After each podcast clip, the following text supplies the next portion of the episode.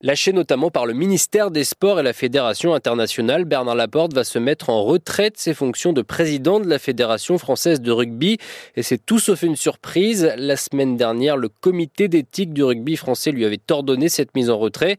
Bernard Laporte, en poste depuis 2016, reste le président de la FFR, mais il n'a plus de pouvoir. Et un président délégué va être désigné jusqu'à son procès en appel.